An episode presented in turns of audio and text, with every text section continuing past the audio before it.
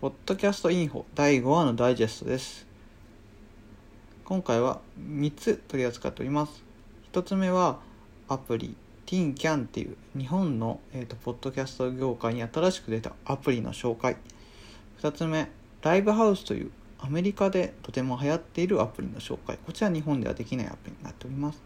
3つ目は、えっ、と、 Voicy さんでべしゃり王を決めてるっていうのことについて喋っております。